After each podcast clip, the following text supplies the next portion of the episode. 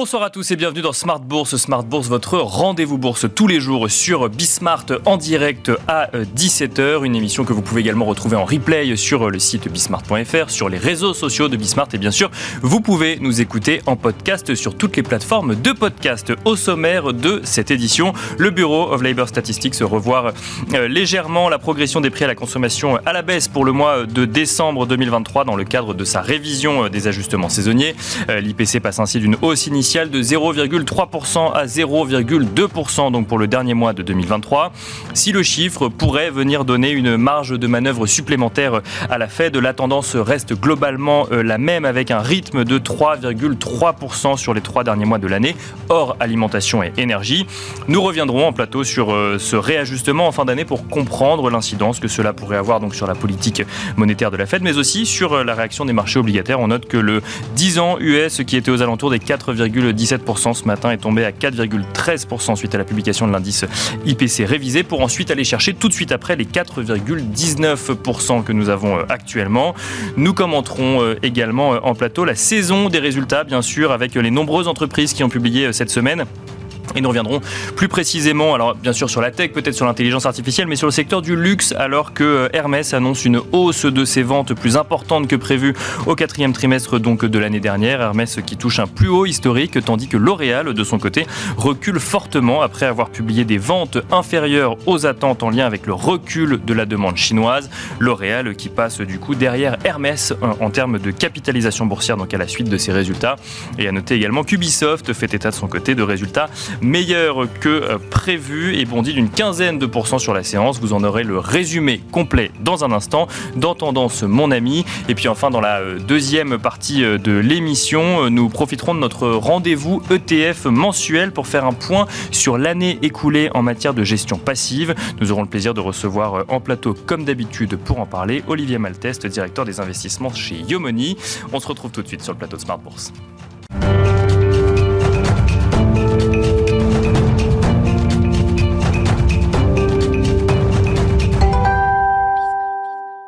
Et nous commençons comme d'habitude avec Tendance mon ami, le résumé complet de l'actualité boursière du jour présenté par Pauline Gratel. La bourse de Paris est à l'équilibre en cette fin de semaine, plus calme du côté des résultats. On rappelle que la semaine a été particulièrement chargée en termes de publications. Le CAC hésite aujourd'hui entre les publications de deux de ses entreprises, celle d'Hermès saluée et celle de L'Oréal boudée. Commençons donc avec Hermès. La société fait état d'une hausse plus importante que prévue de ses ventes au quatrième trimestre, à plus 10,5%. Son profit est en hausse de 28% à 4,3 milliards d'euros en 2023 et dépasse les attentes. En plus de ces résultats, Hermès gâte ses actionnaires et propose un dividende exceptionnel de 10 euros par action en complément d'un dividende ordinaire en hausse au titre de l'exercice 2023. Hermès se dit aussi confiant sur le marché chinois à moyen et long terme. Axel Dumas, son dirigeant, euh, précise aussi qu'il ne voit pas de rupture de tendance en Chine pour le moment. Ces résultats sont salués par les investisseurs, le titre est en hausse de 6% et en tête du CAC. L'Oréal publie des ventes ressorties inférieures aux attentes des analystes pour l'ensemble de l'année précédente, et même si L'Oréal fait état d'un bénéfice net en hausse à 6,2 milliards d'euros, les investisseurs retiennent plutôt le recul des ventes en Asie du Nord à moins 6,2% et sont ainsi déçus par cette publication. Le titre cède quasiment 7% au cours de la séance et finit lanterne rouge du CAC. Ubisoft publie des résultats nets supérieurs aux attentes et prévoit surtout des réservations nettes en forte hausse au quatrième trimestre, ce qui pourrait bien lui permettre d'atteindre un nouveau record annuel. Le PDG du groupe explique que ces bons résultats sont dus à plusieurs lancements récents. Cette publication est saluée par le marché, le titre d'Ubisoft bondit de 20%. Côté macro, les investisseurs ont pris connaissance de la seconde estimation de l'inflation allemande en janvier. Elle ressort à plus 3,1% en données harmonisées, en ligne avec les attentes des analystes. Le mois précédent, l'inflation allemande s'élevait à plus 3,8%. Concernant l'inflation américaine, l'indice a augmenté à 3,3% sur un an au quatrième trimestre, ce qui correspond à l'estimation préliminaire. La semaine prochaine, les investisseurs prendront connaissance de nombreuses données macroéconomiques, comme notamment les indices des prix aux États-Unis, au Royaume-Uni et en France pour janvier, courant de la semaine prochaine. Côté micro, la séquence résultats se poursuit euh, la semaine prochaine. Lundi, Michelin euh, publiera notamment. Voilà donc Tendance mon ami, le résumé complet de l'actualité boursière du jour proposé par Pauline Gratel.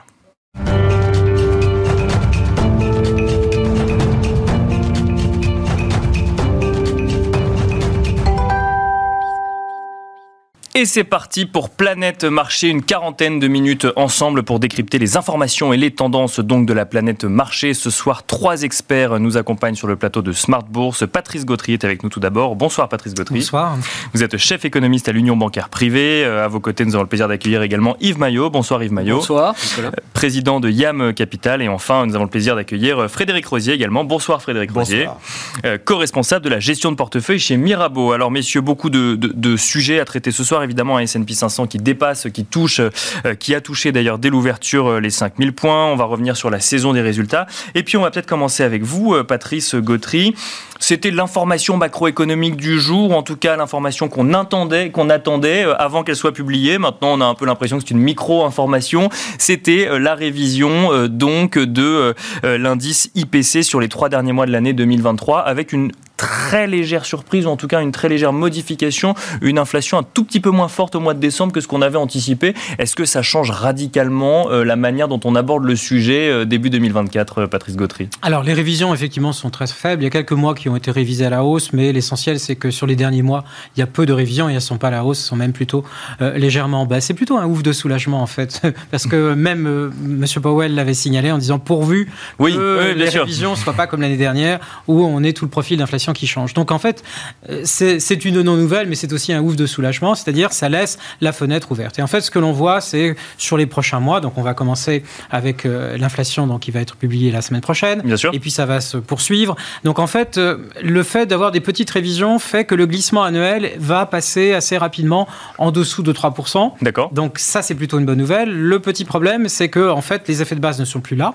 Donc on va février, janvier, février, mars, avril, mai, juin, on va rester entre de 9, de 8, de 7, de 6. Ça va pas beaucoup évoluer. Alors que l'inflation cœur, donc qui elle n'a pas été révisée d'ailleurs en rythme mensuel donc sur l'année passée, devrait plus converger vers plus tard les 2,5. Et puis après, le mois de juin, on aura encore un peu d'effet de base, ce qui veut dire qu'on rentre dans un range, un intervalle qui serait compris entre 2 et 2,5, ce qui veut dire que là, et c'est tout de suite une porte ouverte en fait pour la Fed. D'accord. Elle sera véritablement confortable sur l'inflation, la convergence des indices cœur CPI par rapport à Headline CPI et de rejoindre aussi après des PCE et corps PCE à partir du mois de juin. Donc, grosso modo, mai, juin, juillet, c'est peut-être la fenêtre si la Fed veut se caler sur le scénario d'inflation. Est-ce qu'on peut dire que ça vient quelque part valider le scénario ou en tout cas la stratégie de la Fed euh, sur 2023, cette, cette révision finalement qui reste dans les lignes de ce qui, était, euh, ce qui a été anticipé? Alors on le voit, et puis euh, toutes les communications qui sont issues, qui sont nouvelles, là, qui viennent après la publication donc, de ces non-décisions du côté de la Fed, on ne bouge pas les taux. Bien sûr. Mais on attend et on voit, et en fait tous les gouverneurs sont un peu près d'accord. Donc il y a une assez belle homogénéité, je dirais, pour attendre, mais peut-être qu'ils ont en tête ce scénario en disant l'inflation piétine un petit peu, puis après elle franchira un pas un peu plus bas. Et puis on attend aussi, bien entendu, l'évolution euh, du marché du travail. C'est là l'autre signal. Le signal précédent était plutôt du côté chaud, avec euh, des surprises qui étaient bonnes pour l'économie, mais moins bonnes sur la trajectoire de ralentissement euh, attendu des salaires par la Fed. Et donc là, on espère peut-être que justement cette zone de confort dans laquelle on va rentrer en termes d'inflation sera validé par un ralentissement, et donc on revient avec un scénario soft landing sur le marché du travail qui permettra à la Fed d'être véritablement, euh, pour le second semestre, dans un intervalle de confort. Peut-être un mot bah, de la croissance américaine avant de passer à la saison des résultats. On continue, euh, on continue là-dessus. Euh, le soft landing est le scénario central euh, aujourd'hui. Est-ce que tous les éléments qui nous proviennent laissent entendre que c'est le seul scénario à l'heure actuelle ou Alors en fin d'année dernière, il fallait convaincre que l'économie américaine n'entrerait pas en n'entrerait pas en récession. Bien sûr, ça même été le sujet de toute l'année. Il faut convaincre que l'économie américaine va ralentir parce qu'on y dit mais non, c'est en train de réaccélérer. donc oui, ça devrait ralentir. Je ne pense pas que les, les rythmes tant sur le marché du travail que sur l'économie ou même la dynamique de consommation resteront sur la même, euh, la même vitesse, on va avoir des éléments donc de ralentissement, de modération. Mais ce qui m'intéresse beaucoup plus que simplement donc les chiffres de dire on va passer de 2,5 à 2,2 par exemple entre 2023 mm. et 2024, ce qui m'intéresse c'est que derrière ces chiffres-là, il y a une normalisation de l'économie américaine. C'est-à-dire on devient, on, voit maintenant que l'économie américaine est beaucoup plus prévisible. Alors ça me...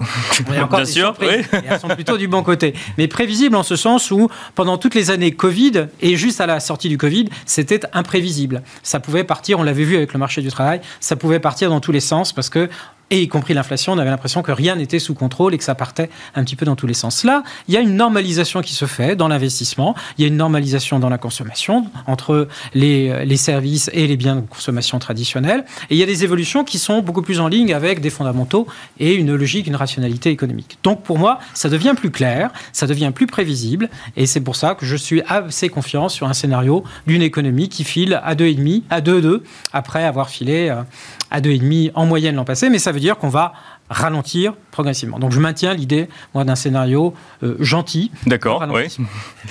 Yves Maillot, euh, même question. Alors, on va peut-être pas revenir effectivement sur cette inflation révisée euh, dans le détail, mais peut-être sur votre scénario en lien avec cette validation finalement de la stratégie de la Fed et des anticipations, en tout cas des premières estimations d'inflation, et sur le scénario de soft landing pour potentiellement 2024. En tout cas, on a l'impression que le spectre récessif a été, récessif a été éloigné euh, par rapport à ce qu'on avait euh, en, tête en 2023. Quel est votre scénario, votre sentiment de début d'année? Moi, je, n'ai, pardon, je, n'élabore pas de, de, scénario euh, économique. Bien sûr. Mais si on s'en tient à ce qui vient d'être décrit, on est quelque part un peu dans ce qu'on appelle les, les, les, scénarios Goldilocks oui, bien le marché financier, pour faire le lien. Hein. Les actions ont deux moteurs, euh, le niveau relatif des taux d'intérêt. Et ça, c'est directement la conséquence de ce qui va être fait ou pas fait et, avec quel calendrier par la, la Banque centrale. Et puis l'aspect croissance et évolution des profits. Et on voit qu'aux États-Unis, on est une fois de plus euh, sur un comment dirais-je sur une voie qui est, quand même extrêmement favorable. Sur une résistance des entreprises quoi qu'il arrive quelque part. Absolument. Alors, mais voilà, on va peut-être aborder ce point-là, même s'il y a une extrême concentration et puis et puis des, des, parcours qui sont quand même en fonction des thématiques des secteurs euh, extrêmement euh, différents et, parfois au sein, d'un même secteur.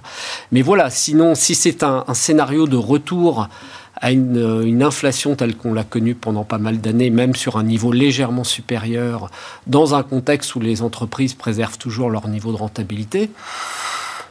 Que demande de plus l'investisseur action en fait hein, Et, si les choses sont maîtrisées euh, de cette façon-là, en tout cas du côté américain. On comprend aussi pourquoi la, bourse US surperforme aussi fortement les autres.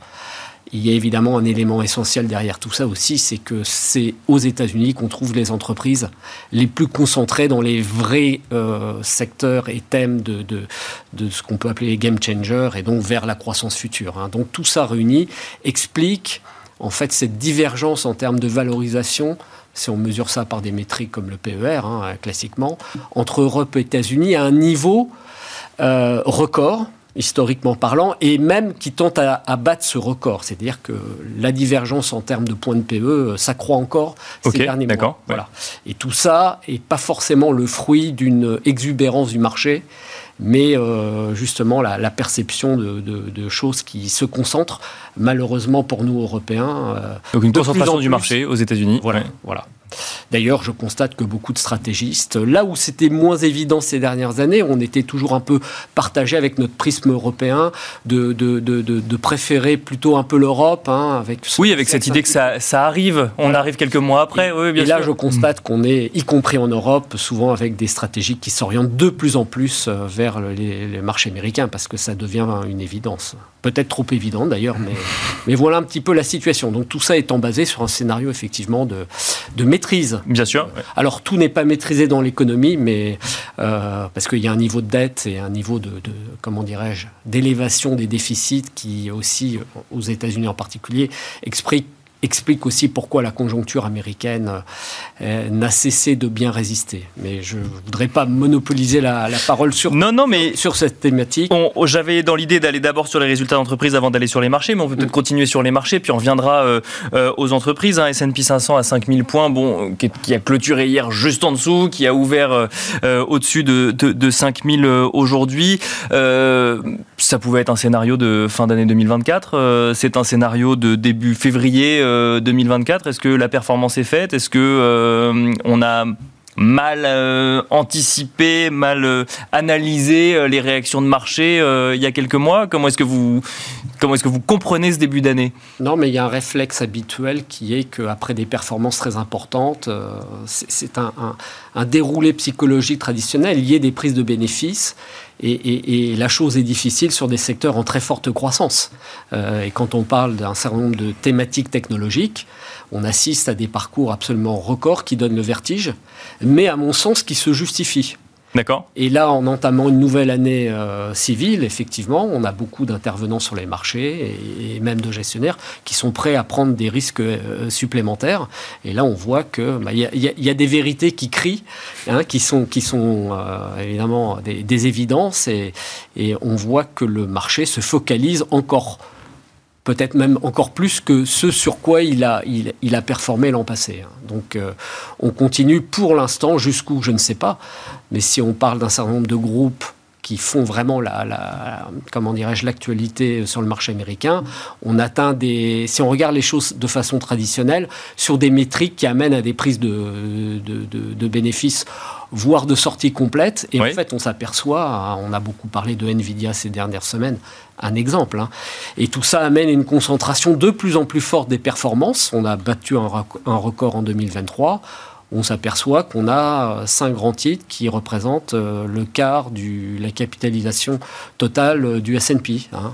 Apple, Alphabet. Mais, donc regarder la, la enfin regarder la performance du S&P, c'est presque trompeur en fait. Il faudrait regarder, ça, ça a plus tellement de sens aujourd'hui. Il faudrait regarder, il faudrait créer un indice spécifique pour les six Magnificent par exemple. Ouais, mais en même temps, on est sur des acteurs. On a le Nasdaq. Bon, c'est qui bénéficient de ce qu'on peut appeler des effets de puissance. Ouais. Avec une, une polarisation qui un vrai lien avec le fondamental de, ces entreprises, de ce qu'elles vendent, c'est-à-dire des effets de, comment dirais-je, de, focalisation de leur marché, de leurs clients, qui justifient qu'elles atteignent des niveaux de capitalisation très élevés euh, et, parfois sur des niveaux de valorisation pas aussi importants que ça. Enfin, quand on additionne ce top 5, ces 5 plus grosses entreprises du S&P, on arrive à des, chiffres absolument colossaux. Hein. C'est plus de 11, 11, trillions de dollars, je crois, euh, quand on prend ce, top 5. C'est-à-dire, il faut bien se rendre compte, c'est près 4 fois le PIB de la France, euh, le PIB annuel. Bien sûr, Ce sont des choses hallucinantes. Donc, c'est pas totalement le fruit du hasard non plus ou d'une spéculation effrénée.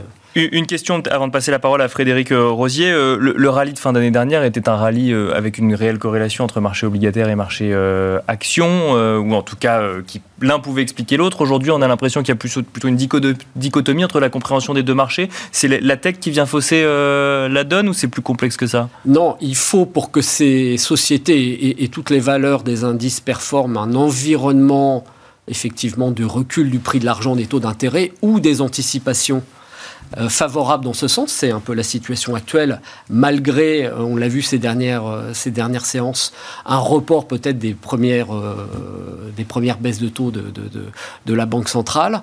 mais il y a aussi quand même largement le facteur croissance, le facteur rentabilité, les, les attentes sur les sociétés dont on vient de parler. Parce que quand on regarde l'évolution des grands indices boursiers, on s'aperçoit d'une chose qui historiquement connaissance très rare, je suis depuis pas mal de temps sur les marchés, mais des volatilités extrêmement faibles des indices. bien sûr, Extrêmement faibles et durablement faibles, ce qui est un signe de, de, tendance positive. Et dans le même temps, on s'aperçoit, en fonction des secteurs, et même au sein des mêmes secteurs, des, des niveaux de variation très très élevés, assez, assez brutal, euh, qui montrent qu'on a une grande variabilité des performances tout ça s'inscrivant dans, finalement dans les marchés qui évoluent globalement à, la hausse. Donc il y a vraiment des choses très différenciées euh, pour conclure sur euh, c'était une bonne année tirée ou, largement aidée par la baisse des taux. C'est à la fois cet environnement de baisse des taux qui a favorisé la performance des marchés et en même temps euh, du, sélectif, du, spécifique lié à des thématiques, lié à des sociétés. il y a des, beaucoup de sociétés cotées qui sont pour l'instant sur le bord de la route. Hein, et qui attendent, bien sûr. Et, qui amènent à des, des divergences de valorisation énormes. Hein, en termes de multiples. Donc, euh, ça, non plus, ça n'est pas le fruit du hasard. Hein, c'est vraiment une, prise en compte de, parcours à venir et actuels très différents. C'est pas seulement l'effet euh, marché obligataire. Frédéric euh, Rosier, alors on a déjà ouvert beaucoup de sujets. Euh, votre vision un petit peu sur, sur, sur, alors que ce soit en lien avec la situation économique ou peut-être effectivement avec la situation des marchés. On, dit souvent les arbres ne montent, pas jusqu'au ciel. Quand on regarde les indices, globalement, on a l'impression que ou ils temporisent ou ils montent. Mais bon, là sur ce début d'année, on se demande un petit peu comment va se dérouler l'année, sachant qu'on attend des baisses de taux quand même des différentes banques centrales, qu'on voit alors effectivement des techs qui résistent très bien et qui performent encore très bien, des indices actions qui, euh, pour certains, ont fait la performance que certains voyaient pour toute l'année. Comment est-ce qu'on analyse tout ça Alors, il euh, y, a marché marché. Euh, c'est vrai que l'hyperconcentration des investissements, des performances, des capitalisations boursières, de, la génération de bénéfices n'a jamais été aussi importante. Je pense dans l'histoire, d'ailleurs, il faut, remonter, à mon avis, dans peut-être d'antiquité pour avoir ce genre de, concentration, mais des chiffres sont assez affolants. Les, les 7, c'est c'est effectivement quatre fois l'Eurostock 50 en capitalisation. C'est euh, si vous regardez un peu l'évolution des bénéfices pour expliquer la hausse hein, euh, par rapport au quatrième trimestre de, l'année dernière, c'est plus 53%. Euh, si vous prenez les 490 valeurs du S&P, on est plutôt négatif. Donc vous voyez que il y a une justification à cette hausse, mais elle est hyper concentrée. Elle est hyper concentrée parce qu'il y a des raisons vraiment objectives là-dessus. C'est que c'est pas. On avait estimé effectivement qu'il allait y avoir une croissance des bénéfices des entreprises, mais on l'a sous-estimé. Et alors aujourd'hui, quand on parle effectivement sur les valeurs croissance, l'écart entre la value et la croissance n'a jamais été aussi forte. Aujourd'hui, euh, globalement, la croissance se paye pratiquement 30 fois les, les bénéfices mais 30 fois de la bénéfice avec des taux de croissance qui sont aujourd'hui pour ces entreprises-là à 20%, 20, 25% c'est quoi C'est 20 euh, demain, 15 euh, après-demain. Donc aujourd'hui, la valorisation, je suis désolé de le dire, mais elle, est encore attractive. ce qui c'est pas trop cher. Non, ce qui, nous pousse même à avoir des, positionnements qui sont pas forcément hyper intuitifs. En gros, aujourd'hui, il faut acheter ce qui monte. Il faut acheter ce qui monte, il ne faut pas hésiter à acheter ce qui est au plus haut. Euh, c'est dur, c'est très très dur, et des fois même on a vendu des titres et on s'aperçoit qu'on a fait une erreur parce que les, résultats sont meilleurs qu'attendus. Euh, donc il faut accepter finalement de, de, revenir un peu sur son positionnement. Je répète, il y a des, faits, les chiffres ne, mentent pas. Euh, je regardais l'autre jour un, chiffre sur Apple, par exemple, qui, euh, qui c'est pas la meilleure publication, mais quelqu'un a rappelé le, le share buyback d'Apple pour dire la capacité de cash et la trésorerie de ces entreprises aujourd'hui. Apple, c'est 450 milliards de share buyback sur 8 ans. Hmm. Avec ça, elle aurait pu se payer 90% du S&P. Euh, ça montre vraiment que ces entreprises ont une arme financière comme jamais. En plus, avec des taux élevés, vous imaginez que c'est de l'argent, l'argent va à l'argent et ça continue. Et il y a un facteur qui est important et qu'on est en train de voir sur le marché, c'est qu'on a été satellisé par 5, 6 boosters, parce que Tesla, on l'a perdu en route. On a 6 boosters qui nous ont emmenés sur les plus hauts. Mais là, on a un phénomène, ce que j'appelle d'irradiation. C'est-à-dire que on est parti sur l'AI, mais là, on est en train de regarder, l'AI, ça, ça implique quoi? Ça implique, euh, il va falloir construire énormément de nouveaux systèmes de stockage de données, donc Bien sûr, le data center, le cloud. On a vu euh, la sécurisation. On a, donc on a beaucoup d'entreprises, Palantir par exemple, qui, jouent la sécurisation des données augmentée de 30, 40, 50%. le monde du PC euh, va être bouleversé. Je, vais donner ces chiffres parce que pour moi, c'est plus important pour ceux qui sont négatifs pour expliquer pourquoi il y a des raisons de penser qu'on est qu'au début d'une histoire. Euh, Et que c'est pas que les semi-conducteurs aujourd'hui. Semi-conducteurs. Euh, Windows 12, qui est, 11, pardon, qui équipe aujourd'hui, alors on est 10, il y a peu de gens qui sont passés 11, mais globalement qui équipe euh, l'intégralité de nos, nos PC, surtout des PC entreprises.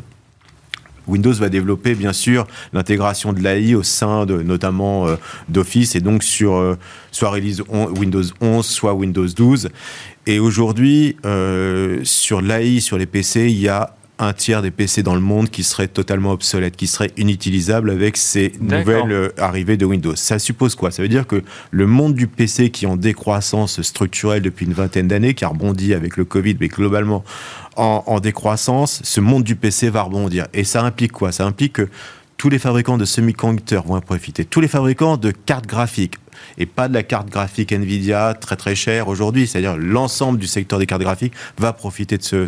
Un marché qui est structurellement baissier, qui s'appelle les mémoires, le marché de la mémoire, va en profiter Donc ça fait beaucoup d'intervenants. Et là, ce qui se passe depuis... Et qui va bénéficier eux mêmes encore, enfin, à ceux qui... Ah, oui, mais, le marché, je pense, aujourd'hui, il est dans une phase... Alors on est au plus haut, mais là, on voit quand même que l'accélération se fait plutôt dans ce monde périphérique du, euh, du PC, du stockage de données, de la sécurisation. Et on voit, depuis une semaine, des bons assez impressionnant des sociétés qu'on connaissait même pas il y a peu de temps, qui pèsent aujourd'hui 30, 40, 50 milliards et qui ont gagné 30 euh, ou 40 milliards en un mois ou un mois et demi. C'est très très violent. On est un peu, pour resituer, on est à peu près en 99. Ah, hormis que les entreprises que je viens de citer gagnent toutes de l'argent. Voilà. Pour, bien comprendre ce que vous nous dites, c'est que sur la thématique intelligence artificielle en bourse, il n'y a pas que Nvidia, il y a euh, un, secteur qui se structure, c'est ça, et qui va bénéficier potentiellement de la transformation euh, et de l'intégration. Sauf, que les investisseurs étaient, c'est normal, on avait besoin d'avoir une sécurisation dans la croissance. Ces entreprises, avec leur génération de free cash flow, nous sécuriser. Donc c'est normal aujourd'hui qu'elles captent tout. Maintenant, l'investisseur qui arrive et qui se pose des questions, comment je vais rattraper le coup, comment je vais jouer un peu cette thématique là-dessus, commence à élargir son spectre et on voit, si vous connaissez bien Cathy Wood, par exemple, qui investit énormément sur des sociétés qui sont un peu transversales, elle, effectivement, va, à mon avis, en profiter parce que c'est tout le monde périphérique qui va en profiter. Bah, si je vous suis, euh, comment rattraper le coup Investissez au plus haut, c'est ce que vous avez dit tout à l'heure. Ah, en, tout cas, non, investir au plus haut, vous ferez le marché. c'est en gros pour ces valeurs. Mais euh, en tout cas, vous pouvez pas être en dehors et il faut regarder vraiment le monde périphérique. Euh, Patrice Gautry, sur la thématique intelligence artificielle, en lien peut-être avec une annonce qui n'est pas directement boursière, mais le, le, CEO d'OpenAI qui veut quand même réaliser des investissements massifs dans, dans, dans le secteur à l'heure actuelle, justement pour structurer une chaîne de valeur. On parle de 7000 milliards de dollars estimés d'investissement. Euh, aujourd'hui, on ne peut plus regarder le, monde sans penser intelligence artificielle. C'est plus une thématique de bourse, c'est vraiment quelque chose qui peut changer nos économies ou en tout cas un secteur qui va devoir être pris en compte sur les années à venir. Ou... Alors, cette thématique de bourse, elle, interpelle le futur de l'économie. Et je suis mm. tout à fait d'accord avec l'image qui vient d'être décrite, c'est-à-dire que on est sur cette thématique-là dans la situation de 1999 sachant qu'on nous avait promis beaucoup de choses. Euh, et il y a eu la bulle. Il y a eu la bulle. Alors là, ce qu'on vient de dire, c'est c'est pas une bulle. Oui, bien sûr. Euh, c'est pas une bulle parce qu'il y a des vrais bénéfices. C'est pas une bulle parce qu'en plus derrière, vous avez des investissements publics qui aident et qui accélèrent le développement, puisque grosso modo, moi, quand je regarde en fait la planète monde, eh bien, tout le monde voudrait avoir euh, du Nvidia et d'autres entreprises dont on vient de parler chez soi. Donc il y a une concurrence. Chaque État, chaque nation, chaque région est en train d'essayer de prendre le leadership. États-Unis, Chine, c'est évident, mais l'Europe aussi a essayé ou essaie de rentrer, de rentrer dans le jeu. Donc pour reprendre cette image, si on est en, 99, on commence l'année 2000 en quelque sorte, euh, en ne faisant pas 2001. Hein, oui, bien sûr, oui. C'est des vrais bénéfices et des vrais investissements. Donc en fait, on va avoir, c'est 2003, 2005, voire 2010, où on a, je dirais, le, la vision qui n'était pas d'ailleurs, euh, si on prend l'image du web, hein, euh, ce qu'on attendait du web n'a pas été véritablement ouais, bien délivré. En fait, mmh. les, les, les, attentes ou la réalisation s'est trouvée dans d'autres secteurs. Ce qui est vrai aussi, on en parlait euh, avant l'émission entre nous, eh bien, c'est que ça va diffuser dans tous les secteurs. C'est-à-dire que c'est à la fois l'économie, la finance, la recherche, l'industrie, la pharmacie. Tous ces secteurs-là vont être influencés à des degrés divers, puisque toutes les entreprises, on le voit, alors là, c'est quelque chose de microéconomique, elles étudient en fait comment implanter l'IA de façon durable. Et c'est vrai que là, on a besoin de toute la technologie derrière. Mais alors, une question sur laquelle vous n'aurez peut-être pas la réponse, mais effectivement, entre 2000 et 2020, on a vu que les grands de 2000 n'étaient pas forcément les grands de la tech de 2020. Est-ce qu'il faut s'attendre à euh, effectivement voir des grands de l'IA émerger demain ou au contraire de voir des business models dans chaque secteur évoluer euh, en lien avec l'intelligence artificielle? Je ne suis pas assez compétent. Oui, bien sûr, non, mais euh, on peut faire un peu de prospective. Mais par contre, alors, je, le, le, bémol que je ferais, c'est qu'en fait, cette euh, l'internationalisation, le web est venu à un moment où on internationalisait, où on délocalisait et où on avait une globalisation. Aujourd'hui, dans effectivement la course à l'IA, on a une concurrence et on a une nationalisation, c'est-à-dire en fait on régionne par région et on, on échange avec ses amis. Et, et, donc effectivement ce phénomène-là, on ne l'aura pas parce que là on est dans une stratégie qui est moins coopérative que celle que l'on avait à l'aube des années 2000 à 2010. Ce qui veut dire que ça, ça peut freiner par rapport à l'image que vous donnez. Mais bien entendu, ce sont les acteurs micro qui vont nous amener là dans un autre futur et c'est l'industrie traditionnelle, les services traditionnels qui vont voir effectivement au fur et à mesure de l'implantation quel est le degré de productivité. les, les études commencent à venir, des études sérieuses maintenant commencent à venir sur effectivement on se projette 5 ans, 10 ans, bon, des 100 points de base de gains de productivité supplémentaires dans toutes les économies. Mais là encore, les États-Unis vont se trouver avec un facteur d'avance euh, considérable. Yves euh, Maillot, euh, même question, l'intelligence artificielle. Alors c'est vrai qu'on en a beaucoup parlé en 2023, mais surtout effectivement à un moment assez précis, notamment en lien avec les performances boursières de Nvidia. Euh, est-ce que là c'est une thématique à garder en tête pour 2024 Est-ce que c'est même plus une thématique, mais une tendance de fond et qui ne doit être traitée comme telle? Comment est-ce que vous abordez le sujet aujourd'hui? Oui, oui, je crois que ça a été abordé par, par Frédéric. C'est vrai qu'on en a jusqu'à présent, en tout cas pour beaucoup de gens, parlé comme une thématique boursière, sectorielle, etc. Et que le marché, à mon sens, nous dit que c'est bien plus que ça. Et qu'on s'en rend compte quand on parle vraiment de tous les aspects de la vie économique, dans certains domaines. Et on se souvient tous d'ailleurs, puisque euh, euh, l'IA a été généralisée dans le grand public à travers l'outil euh, ChatGPT. Via l'IA générative, bien sûr, oui. 13 mois, 14 mmh. mois la vitesse de propagation et d'intégration dans des applications professionnelles spécialisées s'est faite en quelques semaines. Ah bah bien sûr, plus une seule entreprise n'envisage pas de regarder. Donc, une fois qu'on a dit ça, pour me souvenir euh, de la période 99-2002, la vitesse d'intégration dans l'économie, dans la sphère boursière évidemment, beaucoup de spéculations rapides, mais avait été rapide par rapport à d'autres mutations technologiques, mais beaucoup moins rapide que celle qu'on vit aujourd'hui. Donc une des différences par rapport aussi à votre question précédente, c'est qu'on a là des acteurs euh, qui sont déjà très rentables, installés, dont on a déjà donné quelques mots, dans un monde qui effectivement n'est pas du tout semblable à celui d'il y, a, 25 ans. Euh, donc c'est bien plus qu'une thématique, l'intelligence artificielle, le marché nous dit. Et puis, et puis, et puis quand on regarde un peu le sujet euh, euh, un peu plus profondément, on s'aperçoit que là, on est dans quelque chose qui est vraiment euh, presque civilisationnel. Enfin, d'ailleurs, qui nous amène à beaucoup de questions, etc. Et, et, voilà, et qui est déjà rentré dans la vie de tous les jours, en fait. C'est par rapport à Internet dont on parlait beaucoup. Et moi, je me souviens très bien, c'est que tant qu'on n'a pas, il a fallu attendre quelques années, eu des infrastructures en termes de télécom suffisamment puissantes, l'Internet était resté les quelques premières années de son expansion quelque chose d'assez euh, euh, gadget quelque part. Euh, là, on va, encore une fois, on va beaucoup plus vite. Quand on fait de la gestion euh, active sur les marchés, comment est-ce qu'on intègre la thématique? Puisqu'effectivement, bon, il y a Nvidia, il y a d'autres semi-conducteurs, il y a des anticipations peut-être donc euh, d'irradiation sur d'autres secteurs d'activité, mais euh, on est dans l'attente, on est dans la prospective. comment, on, comment on regarde ça? Bah, Au départ, on voit bien que sur les marchés, beaucoup de gens ont un peu raté le train, ou le, ratent, le prennent et puis en sortent en disant ça y est. voilà, c'est toute la difficulté que d'abord ça se concentre sur les, les, les gros gagnants qui paraissent évidents, hein, qu'on connaît tous maintenant. Et puis effectivement, là, on est probablement, pour reprendre ce qui était dit, rentré dans la phase de, de comment dirais-je, de, de percolation, de diffusion à d'autres secteurs euh, ou, sous-secteurs connexes. Euh, voilà, moi je pense, euh, ben, il y a un thème aussi qui est un thème ultra porteur sur lequel il y a finalement assez peu d'acteurs côté, et ils sont tous américains. Il faut être plus qui lié à l'intelligence artificielle et qui est lié au développement en général du digital, qui est la, la sécurité sécurité cyber, mhm. euh, où là, on s'aperçoit aussi qu'on est dans un, marché de croissance ultra durable. Et chaque jour qui passe nous montre qu'il y a des problématiques qui enflent dans les entreprises, chez les particuliers, et qui se multiplient même. Donc, euh, il y a beaucoup de sujets connexes à, euh, au digital et maintenant à l'intelligence artificielle, bah, qui donnent des, des, sources, euh, des idées d'investissement pour euh, la gestion active. Bien pour sûr. à la question mais qui pose aussi le problème de pérennité, croissance, c'est déjà trop cher, etc., etc. Toutes les questions qu'on se pose, qui bouleversent finalement les, les habitudes d'un investissement, j'allais dire, plus, plus raisonnable en termes de croissance, de, de perception. Hein. On, on, voit bien beaucoup de commentateurs qui sont perturbés par, effectivement, euh, est-ce que c'est une bulle, ça va trop vite, ça a déjà trop monté, enfin voilà, hein, en fait, on fait un peu le tour du truc. Alors qu'en fait, si on pense comme je, l'exprime, le fait que tout ça est beaucoup plus profond et, vraiment structurel, on n'est pas au bout de l'histoire, comme ça a été dit.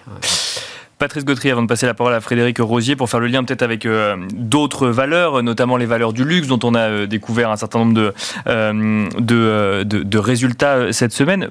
Peut-être un mot sur l'Europe. Alors c'est vrai qu'on a beaucoup parlé des États-Unis, on a beaucoup parlé, on a l'impression que quand on est sur les marchés financiers, financiers, quand on analyse les marchés financiers, on a le regard tourné vers les États-Unis pas de croissance ou peu de croissance attendue euh, cette année en Europe, euh, une banque centrale dont on a l'impression qu'elle attend de voir ce que la Fed fera avant potentiellement euh, d'agir également. Est-ce que c'est Comment est-ce qu'on analyse en début d'année le sujet européen C'est effectivement, on est dans un monde qui est très centré sur les États-Unis et l'Europe, malheureusement, elle piétine.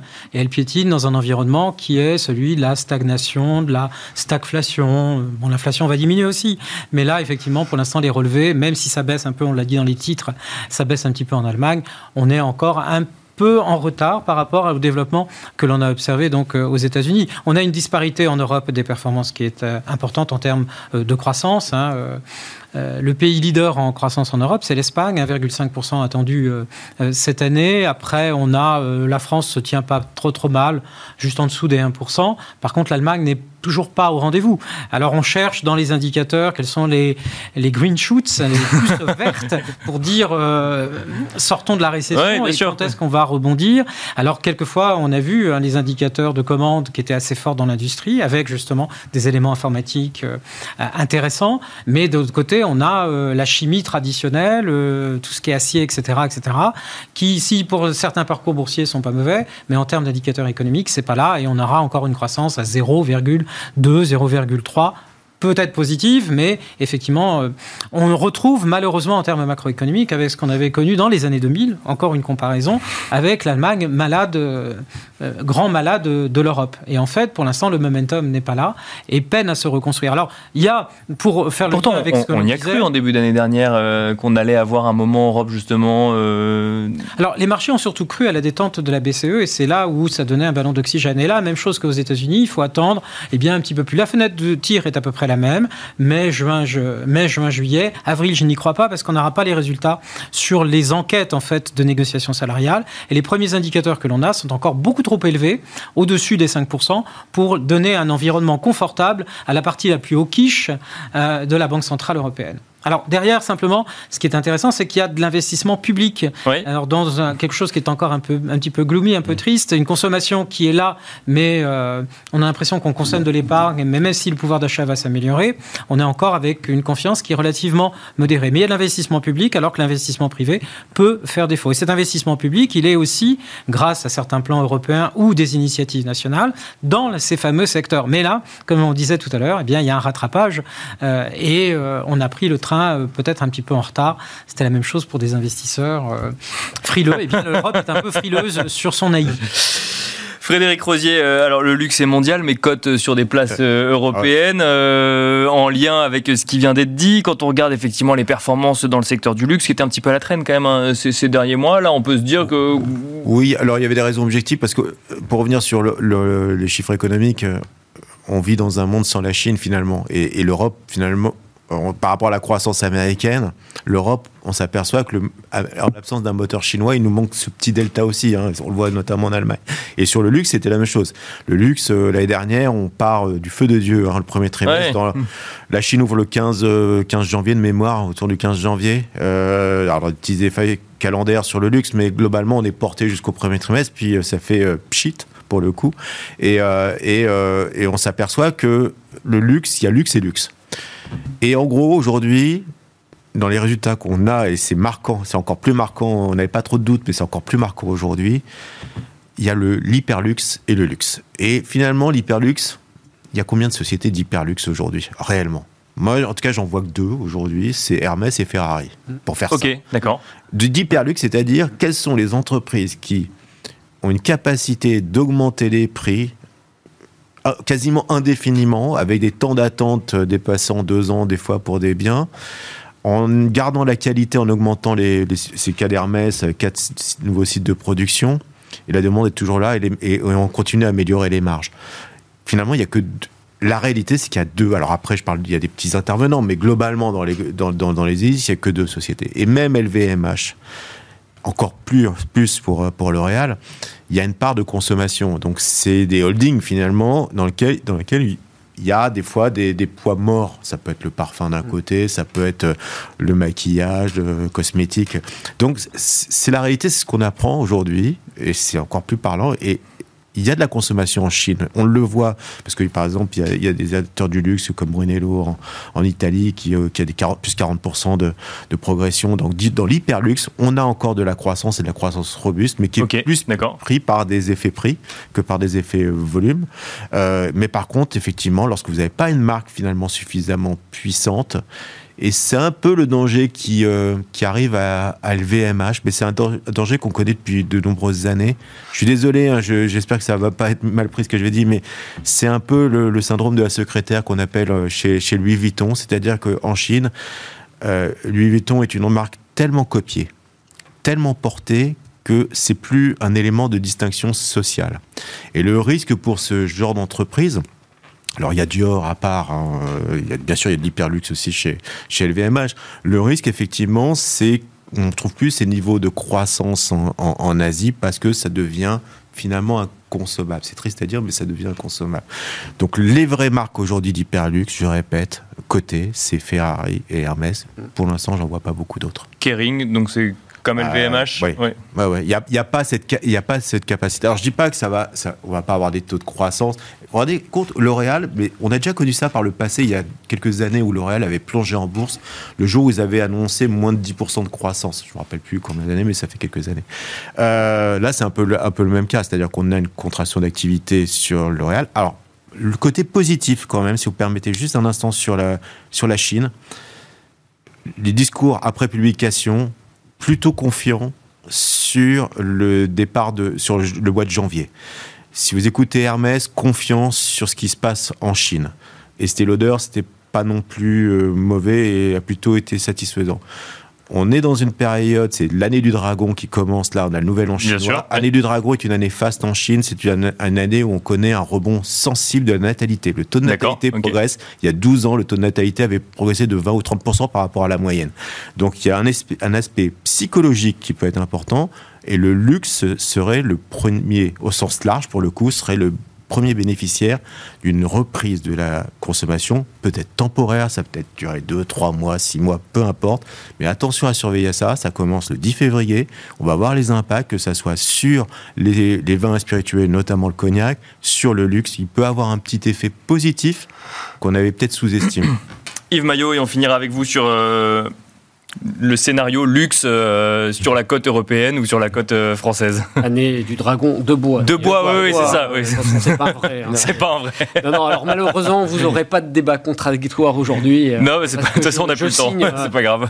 effectivement, Hermès et, Ferrari, c'est absolument le, le, vrai luxe en réalité.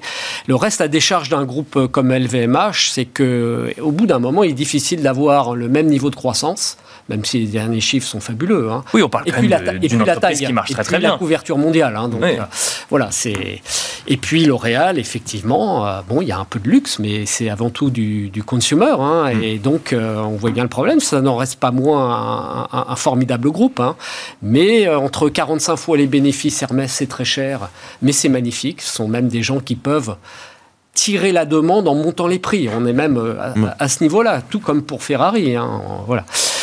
Mais est-ce qu'on peut, parler, est-ce qu'on peut vraiment parler d'un secteur quand on parle de deux entreprises euh, qui ont effectivement cette anomalie euh, sur leur marché Bien sûr, c'est pour ça d'ailleurs que les boursiers, à mon sens, il y a quelques années, sont obligés un peu de le garnir, ce secteur, avec des acteurs qui étaient... Euh, en partie seulement dans le domaine du luxe et puis en partie dans les produits de grande consommation, un peu voilà. Mais mais on n'est pas dans la même la même mécanique prix-demande élasticité et inélasticité que celle qu'on connaît avec des produits comme ceux dont on vient de parler.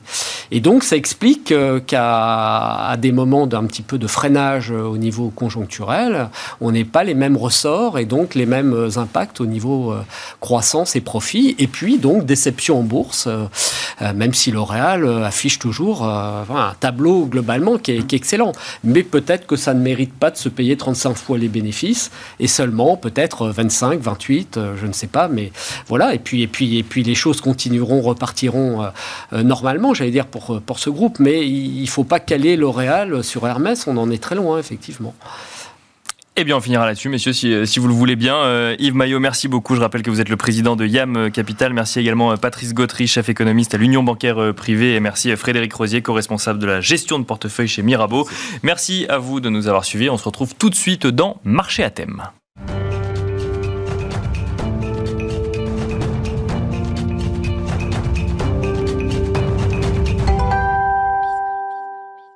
Et c'est parti pour marcher à thème, le dernier quart d'heure thématique de Smart Bourse. Euh, un focus comme tous les mois sur euh, les ETF, que ce soit en matière de flux euh, ou de volume, que nous réalisons avec Olivier Malteste. Bonsoir Olivier Malteste. Bonsoir Nicolas. Vous êtes directeur des investissements chez Yomoni, donc on va évidemment parler, hein, comme tous les mois, de la thématique ETF. Je ne sais pas si on peut parler de thématique, mais en tout cas de la classe d'actifs ETF. Mais avant peut-être de l'aborder de manière mensuelle, on va l'aborder de manière annuelle, puisque vous avez sorti votre bilan annuel 2023. Euh, quels sont les grands enseignements en matière de gestion passive sur l'année qui s'est écoulée, euh, Olivier Malteste Oui, alors c'est un peu de saison. On a sorti effectivement le bilan euh, de l'année pour Yomoni, qui est un acteur hein, qui, se positionne vraiment sur les ETF d'une manière générale. Et ce qu'on a observé, nous, sur l'année 2023, c'est d'abord une croissance de nos encours d'environ 35% sur l'année, ce qui montre bien hein, que, les ETF de plus en plus bien sûr, intéressent de plus en plus. Ça se diffuse, ouais. Tout à fait, voilà. Et donc on a passé, donc on est à 1 milliard de sous gestion, on a une, une hausse du coup de 35% euh, de nos encours sur l'année. D'accord. Euh, et puis avec une collecte nette de 165 millions sur l'année, donc, euh, donc une bonne année pour Yomoni avec des bonnes performances. On sait que l'année 2023 était très compliquée pour la gestion active. la gestion indicielle réalise de bonnes performances, hein, puisqu'on va jusqu'à 19% de performance pour notre assurance vie complètement, complètement en action. Donc c'est évidemment grâce, grâce aux équipes de gestion de Yomoni hein, que, que, je salue, mais c'est également aussi par la force de ce qu'on défend depuis le début par rapport à la gestion indicielle et les ETF globalement. On voit vraiment ça, nous, comme une, une validation euh, du modèle, du modèle qu'on pousse depuis, euh, depuis le début. Un tout petit mot sur 2024 avant de parler des, des, flux et volumes euh, qu'on peut voir sur, sur les ETF Oui, alors on va, on va évidemment continuer. On va essayer d'avoir deux axes sur l'année 2024 hein, qui sont un, d'accompagner de plus en plus des clients plus haut de gamme. on voit que de plus en plus aussi au niveau des hauts de gamme et des clients en banque privée qui s'intéressent de plus en plus aux ETF. D'accord. Comme on a un modèle hybride, hein, très digital évidemment, mais aussi déconseillé. Donc essayer vraiment de plus les accompagner et également de plus accompagner les pros, les indépendants notamment, en leur offrant aussi euh, plus facilement des services euh, liés, euh, liés aux ETF. Si on prend maintenant la, j'ai envie de dire, la cartographie mensuelle un petit peu de, de, ce qui se passe sur, euh, sur les ETF. Qu'est-ce qu'on constate en ce début du mois de, de février, Olivier Maltès, en termes de flux peut-être tout d'abord Oui, tout d'abord les flux. Donc sur, sur les flux globaux, hein, on est à 19 milliards de souscriptions euh, sur le mois de janvier, donc c'est un bon mois de janvier. Euh, avec, il y a toujours un effet, un effet historiquement hein, sur l'effet janvier, ce qu'on peut appeler l'effet janvier, il y a toujours des volumes relativement importants. Ok, d'accord. Les gens reviennent sur, le, sur les marchés, donc sur les ETF aussi. Toujours le mois de janvier, toujours, toujours un, bon, un bon mois. Donc on a un bon, un bon mois de janvier, meilleur qu'en 2023 euh, euh, et, moins bon qu'en 2021 où c'était vraiment, vraiment l'année record sur les ETF, mais un mois, un mois relativement sérieux. Et si on regarde un petit peu la répartition entre, entre actions et obligations, euh, notamment, on voit qu'on a 12 milliards 6 de flux sur les, sur les actions, les ETF actions, ce qui là est un bon mois et qui rentre bien sur le, ce qu'on a vu hein, depuis, le, depuis le retour d'un marché plutôt riscon, une appétence pour les actions depuis le mois d'octobre, donc on a été, toujours été entre 11 et 15 milliards, donc là on reste, on reste sur cette tendance-là. et un marché obligataire, lui, qui a collecté environ 6 milliards 7 de collecte nette euh, sur le sur l'année. Donc là, c'est sur le mois, pardon. Et donc là, on revient à quelque chose qui fait bon la moitié de, ce qu'on voit sur les actions. Donc un volume relativement important, moins important que ce qu'on observait euh, en début d'année 2023 hein, sur les six premiers mois où l'année 2023 était marquée par les flux obligataires. Donc là, on revient sur quelque chose d'un peu plus normal sur le sur le marché des le marché des ETF, mais un marché obligataire très soutenu euh, et les matières premières qui ça pour le coup, oui, c'est ça. Ça décollecte. 2023, 2022, ça continue donc avec un milliard de décollecte environ sur le, sur le mois. Euh, et encore une fois, sur, euh, vraiment spécifiquement sur les métaux précieux, et en particulier l'or, euh, qui est vraiment la classe d'actifs, et en spéci enfin, spécialement sur les matières premières qui décollectent globalement dans ce qu'on observe. Et alors, dans, dans, dans ce qu'on voit autre, qu'est-ce qui reste comme classe d'actifs sur lesquels on peut mettre des ETF alors? Alors, autre, bah, il y a tout ce, qui est, tout ce qui va être plutôt lié sur le, avec les effets de levier. D'accord. On ne regarde pas du tout chez Yomoni, donc c'est vraiment les, les, ETF un peu plus spécifiques qu'on aborde en général peu parce qu'ils sont, ils sont, on, les met, hein, parce que c'est toujours intéressant de regarder, mais c'est vraiment des, ETF qui vont être soit joués contre le marché, hein, mhm. jouer contre le marché avec les, avec les ETF, donc jouer la baisse, soit des ETF à levier.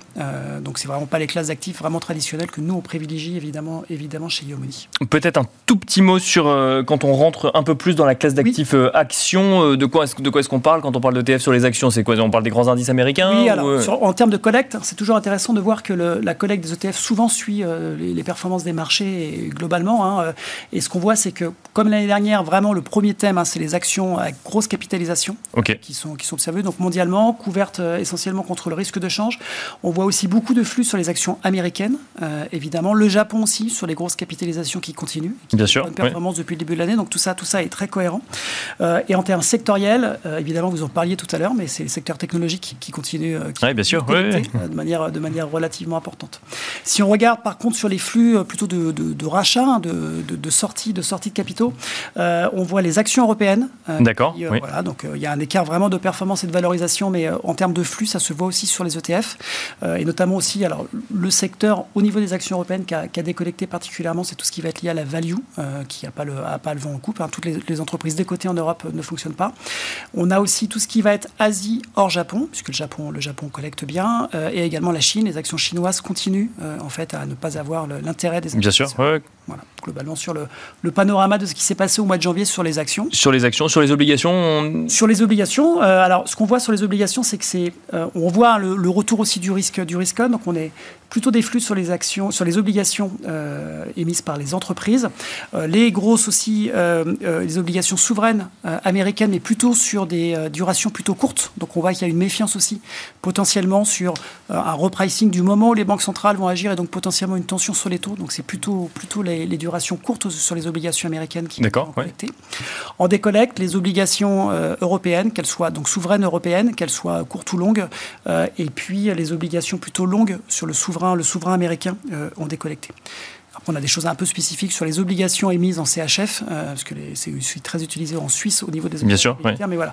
On, pour résumer, hein, c'est plutôt sur les, sur les obligations, plutôt sur le crédit, et avec des durations plutôt courtes euh, sur les obligations américaines.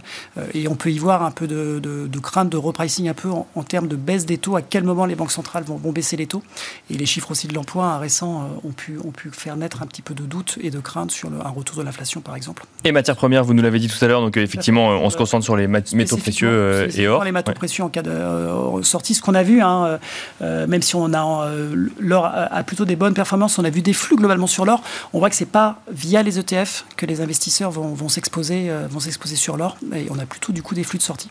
Ça a été en 2023, c'était également le cas, 2022 aussi. Donc c'est vraiment les matières premières par ETF sont pas sont pas quelque chose de recherché. C'est la tendance. On, va on va évoquer effectivement peut-être aussi une, thématique ou en tout cas une, une gestion de conviction en lien avec l'ESG. Juste avant, vous nous avez évoqué tout à l'heure euh, les, différents profils un petit peu mm. d'investisseurs euh, sur les ETF. On voit, euh, on retrouve des différents profils selon qu'on investit sur les obligations, les actions en ETF ou c'est ensuite où il n'y a pas de, distinction spécifique Non, en fait, on peut tout faire hein. bah, via les ETF. On peut tout faire. Donc, dans les gestions globalement, hein, on va pouvoir chercher à faire de la gestion diversifiée et, et, ensuite aller chercher différents types d'ETF. Je comprends. Oui. tout à fait. Donc, c'est vraiment utilisé de manière très flexible globalement par les, par les investisseurs. L'ESG, grande thématique. Euh, sociétale mais aussi boursière sur euh, les ETF. E Est-ce qu'on constate que c'est aussi une grande thématique euh, C'est une thématique qui se développe hein, depuis plusieurs années, évidemment aussi par le biais des ETF. 2022 euh, avait été très compliqué en termes de volume, 2023 aussi, donc forcément on regarde toujours euh, en termes de volume ce qui se passe. et le mois de janvier 2024 est décevant en termes de flux. si on regarde vraiment spécifiquement sur les ETF actions, par exemple, on a eu que 7% des flux des sur les ETF actions qui se sont tournés vers des ETF qui prennent en compte de, de l'extra de l'extra financier. D'accord, donc c'est relativement faible, bien sûr. Très très faible. Hein. La part de marché globalement de l'ESG, euh, c'est 22-23% sur les ETF, euh, et donc là c'est que 7%. Euh, le marché obligataire, lui, les ETF obligataires, on est à 35%, donc on a plutôt des volumes importants côté, côté obligataire, mais comme il y a moins de volume sur l'obligation, globalement c'est un, un, mois qui est relativement décevant. On a environ 2 milliards, hein, donc sur les 19 milliards de souscriptions qu'on a eu net, de collecte net sur les ETF, on n'a que 2 milliards qui ont été spécifiquement sur des ETF en lien avec la thématique ESG. Globalement. Donc c'est un petit mois de janvier. L'année 2024 commence vraiment doucement en termes d'appétit des investisseurs pour les thématiques ESG. Si on parle des émetteurs, euh, justement, peut-être en lien avec l'ESG euh, également, il y a du mouvement de ce côté-là ou... Alors les émetteurs, on, regarde, on, distingue vraiment nous les deux, on essaie de regarder les deux. Donc si on regarde les émetteurs au global, euh, et en termes de le, mois de janvier est assez, assez intéressant, puisqu'en fait, les quatre premiers, par exemple, émetteurs d'ETF, suivent exactement bah, leur part de marché. C'est-à-dire que c'est BlackRock hein, qui, qui, a, qui, a, été le premier, comme souvent, hein, en termes de flux sur le mois de janvier, suivi par Amundi. Ensuite, vous avez DWS, donc la filiale de Deutsche Bank et Vanguard. Et c'est vraiment les quatre plus gros émetteurs. Donc euh, ça, on voit que Laurent est tout à fait respecté, le classement est respecté sur les premiers. Ce qui est important aussi lorsqu'on regarde les flux, euh, donc euh, par exemple si on prend BlackRock avec 10 milliards par rapport aux 19 milliards, c'est qu'ils collectent, les quatre collectent plus que leur part de marché. Donc ils ont accru leur part de marché sur le mois de janvier. Donc c'est un, mois de janvier très solide par, par les têtes, les, têtes de, liste, entre guillemets, enfin vraiment ceux qui, ceux qui, ceux qui sont les plus gros émetteurs, émetteurs d'ETF. donc ça c'est vraiment sur le, les flux globaux, euh, que ce soit EEG, pas ESG. Et on regarde euh, depuis quelques temps aussi euh, plus spécifiquement sur l'ESG. et donc le premier émetteur ESG sur le mois qui a le plus de collecte, c'est DWS, suivi par Amundi et JP Morgan. et BNP, qui est un gros émetteur ETF, e hein, qui, ESG, qui, qui se spécialise vraiment sur ces thématiques ESG-là, lui est plutôt en décollecte, que ce soit globalement ce mois-ci ou sur le, sur le côté ESG. Est-ce qu'on a vu des nouveaux ETF euh, lancés, Olivier Malteste, euh, en, euh, sur ce début d'année 2024 On a vu des nouveaux ETF comme tous les mois. On en a vu 13, 13, 13 émissions, donc c'est un mois relativement important en termes d'émissions hein, sur, sur, les nouveaux ETF. il y a plusieurs choses qui sont assez intéressantes sur le mois de janvier. La première, c'est que tous les mois, en fait, hein, je, moi je note qu'il y a, même si les flux sur l'ESG se sont ralentis depuis, depuis quelques mois, voire quelques années, on voit que toujours il y a beaucoup d'émissions d'ETF vraiment sur la thématique ESG. Là, sur les 13, on peut noter qu'il n'y a que 3 qui prennent en compte euh, les composantes extra-financières. Donc c'est un mois un peu décevant aussi en termes, en termes d'innovation et en termes de lancement d'ETF euh, sur, le, sur le côté ESG. On a trois ETF actifs, donc on sait hein, que les ETF actifs sont des thématiques euh, qui sont régulièrement repoussées par les providers d'ETF et notamment par JP Morgan qui vient de lancer trois nouveaux ETF sur la américaine. Intéressant aussi, donc c'est un peu anecdotique, mais c'est intéressant aussi, c'est euh, euh, BlackRock hein, qui a émis un ETF iShares sur le, marché des soukouk. Donc les soukouk, hein, c'est l'équivalent des obligations euh, dans la finance islamiste. On a vu, c'était plutôt en 2022, une vague de, lancement de produits ETF e qui étaient soit plutôt sur des thématiques en, respect du Coran et, de la charia du meilleur général, soit même avec des, des filtres plutôt sur catholique, donc vraiment avec des convictions un petit peu plus profondes. Donc ça faisait longtemps qu'on n'avait pas revu de, nouveaux ETF. Donc là, on peut noter que iShares a réémis, donc BlackRock a réémis un nouvel ETF donc sur les sous-coups. C'est une manière de remplacer hein, les obligations puisqu'on n'a pas le droit d'investir avec le passage du temps. Euh, Bien sûr, uniquement. Donc, mm. donc, donc, c'est voilà. Donc ça c'est ça c'est assez intéressant euh, globalement et euh, en termes ESG, e hein, donc ce qui a été ce qui a été émis, il y a deux ETF obligataires émis par BNP, un souverain donc sur l'euro, un souverain et un corporate qui prennent en compte les composantes les composantes ESG. Il nous reste quelques secondes, un mot peut-être sur le positionnement de Yomoni et on finira là-dessus. Oui, bien sûr. Euh, le positionnement, donc nous on reste plutôt euh, euh, constructif, c'est-à-dire qu'on va sur un, profil 50-50, on va se surexposer, toujours, toujours en action, et on va garder nos deux thématiques qui, je vous écoutais juste avant, hein, qui, restent sur les actions américaines. Donc toujours on, on privilégie les actions américaines d'une part, et toujours le secteur technologique d'autre part sur le, sur le côté action. donc on reste vraiment sur ce positionnement-là qui, pour l'instant, ne donne pas signe de faiblesse, et donc on on, reste, on reste fidèle à, cette, à ces convictions. Merci beaucoup Olivier Malteste de nous avoir accompagnés donc dans Marché à thème, la dernière partie de l'émission Smart Bourse. Je rappelle que vous êtes directeur des investissements chez Yomoni. Merci beaucoup. Merci Nicolas. Merci à vous également de nous avoir suivis et on se retrouve très vite sur Bismart.